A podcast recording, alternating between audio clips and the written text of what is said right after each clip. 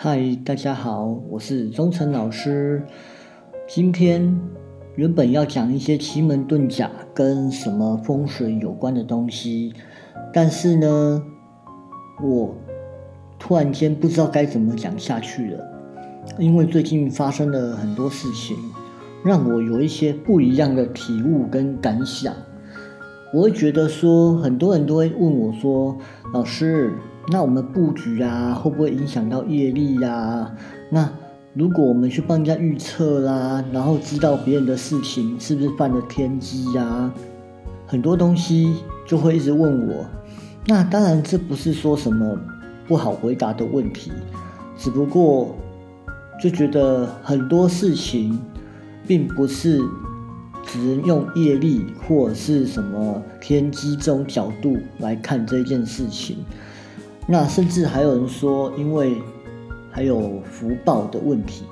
那我觉得今天就可以来聊聊这些东西跟奇门遁甲到底有什么不一样，又或者是说奇门遁甲跟风水他们的布局在改变别人的人生，真的是犯了天机或犯了业力吗？我记得啊，在之前学风水的时候啊。然后我的一个老师，他就说，很多人啊，没有问你问题的时候，千万不要开口，你也不要鸡婆，因为会扛人家的业力。那这点我是认同啦，因为很多东西本来就不是我们该介入的。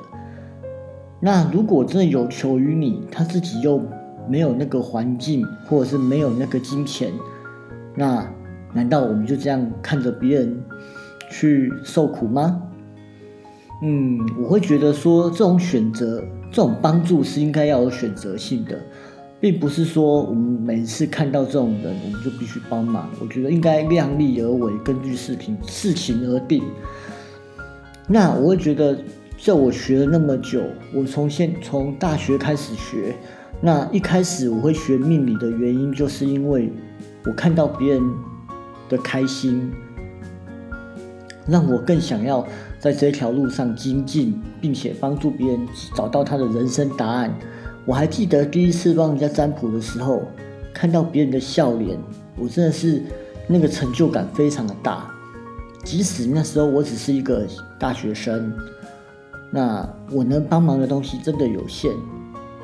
随着时间的成长，环境的变动。我在不同的环境里面遇到不同的人，也认识了不同的老师。每一个老师，有些人说啊，你这个帮人家做事情要拿到红包，这样才会有相对的业力回馈，这叫能量平衡。又或者是说你不能扛人家的业力，这点让我觉得我不知道该怎么去讲。或者当初我也是想说，好，那我就老师说什么我就做看看，因为我是蛮听老师的话的啦。老师要我做什么，我都会去。几乎我都会服从。那可是呢，当我去做一阵子的时候，我会发现这个好像不是我要的。因为当有人有困难来找我的时候，我就要跟他开口要红包。那因为他有付出，那这样才会有能量平衡。那反而就变成好像是我好像是为了钱而做这一件事情，那个观感好像又不太一样了。那所以到底怎么做才是应该是对的呢？那回归来讲，业力、福报这些东西都是看不见的东西。那这些东西都是我们与生修来的一个，我们解释成能量好了。那这些能量都是无形的、看不到的。可是我会觉得，当你如果心存善念来去帮助别人的话，那这些东西就算是福，就算是什么业力这一些的。我也甘之如饴，因为毕竟我是在做帮助别人的事情，难道帮助别人的事不对吗？那为什么我会有这些不一样的想法？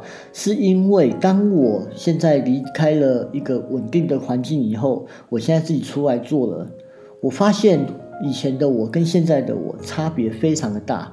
现在的我正在学习怎么帮助别人，透过在帮助每一个客个案跟每一个客户。有些东西我没有收钱，有些东西有收钱。那重点是在这个过程中，我得到了很多的快乐。就算是没有付钱，他听了我话去做了，有改变了，那个感谢让我觉得我很感动，好像我做了对一件事情，即使我没有收到半半点红包，我也觉得很开心。那所以说，这些业力的东西到底是是真的会侵害到我，还是会害我呢？我现在已经不再去想这些事情了，我反而会觉得说，既然我在帮助别人，那老天应该不会惩罚我吧？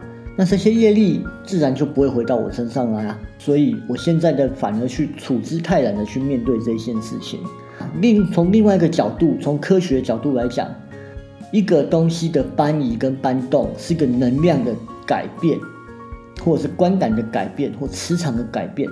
比如说，今天我们在家里面，家里非常肮脏，你拿着吸尘器跟扫把把地板吸一吸、弄一弄，看起来光鲜亮丽，非常舒服。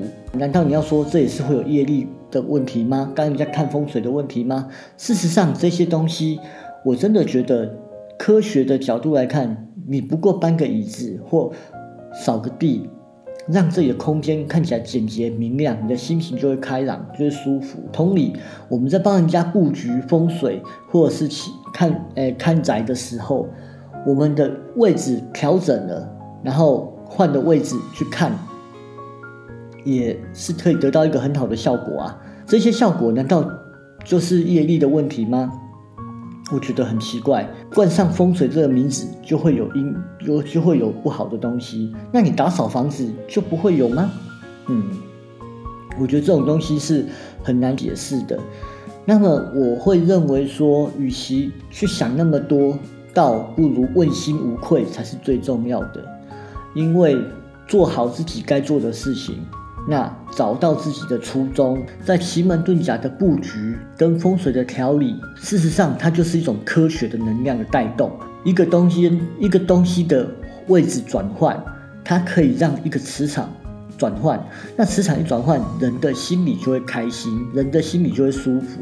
你硬要去扯鬼神这东西，那我也觉得太离谱了。那可是有一个东西我却相信，那就是祖坟。因为地底下埋藏了多少不一样的能量，这个我们不知道。我们一旦动到了那些东西，那有可能会有不一样的反馈到我们身上来。那有些人会说是诅咒啦，像像你看那个妈咪，就是那个木乃伊有没有《神鬼传奇》啊？他们就在讲这些东西啊。因为你动到了远古时候的神，然后呢弄了祖坟，然后激怒了他们，他们来找你算账这样子。那所以。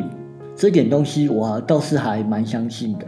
那有人会说，老师，那你这样子会有？你会相信这个世界上会有鬼吗？鬼这个东西，我就觉得这就像是一个平行的宇宙时空，就像那个这些年我们追一起追的那个女孩里面不是有讲吗？也许在另外一个平行时空里面，她是跟他在一起的。那也许我们这边真的有很多的平行时空穿梭在我们的周边，我旁边也许有人，或旁边也许没有人。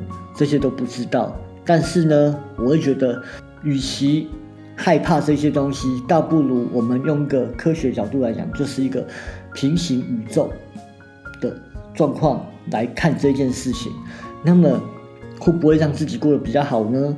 不过现在也有很多人会把这些东西当成是鬼神呢，但增加点生活的话题。我倒是觉得这也是不错啦，你就当做是一个真的生活话题听听就好，真的不用太过于认真去探讨说真是不是真的有鬼。所以我觉得今天我只是想跟大家聊聊奇门遁甲布局，还有风水的调理，其实都是一种科学的角度来看待的。那古代或者是老一辈的长辈们，他们都认为做风水就是一个。孤妖品的工作，又或者是说，他们认为这就是会扛业障的事情。我会觉得，也许这是一种催眠吧。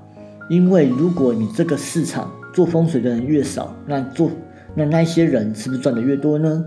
嗯，我觉得这也是另外一种思考，所以才会有很多人说啊，你这算命的未来会孤妖贫，孤妖贫大家知道吧？孤苦，然后找妖跟贫穷。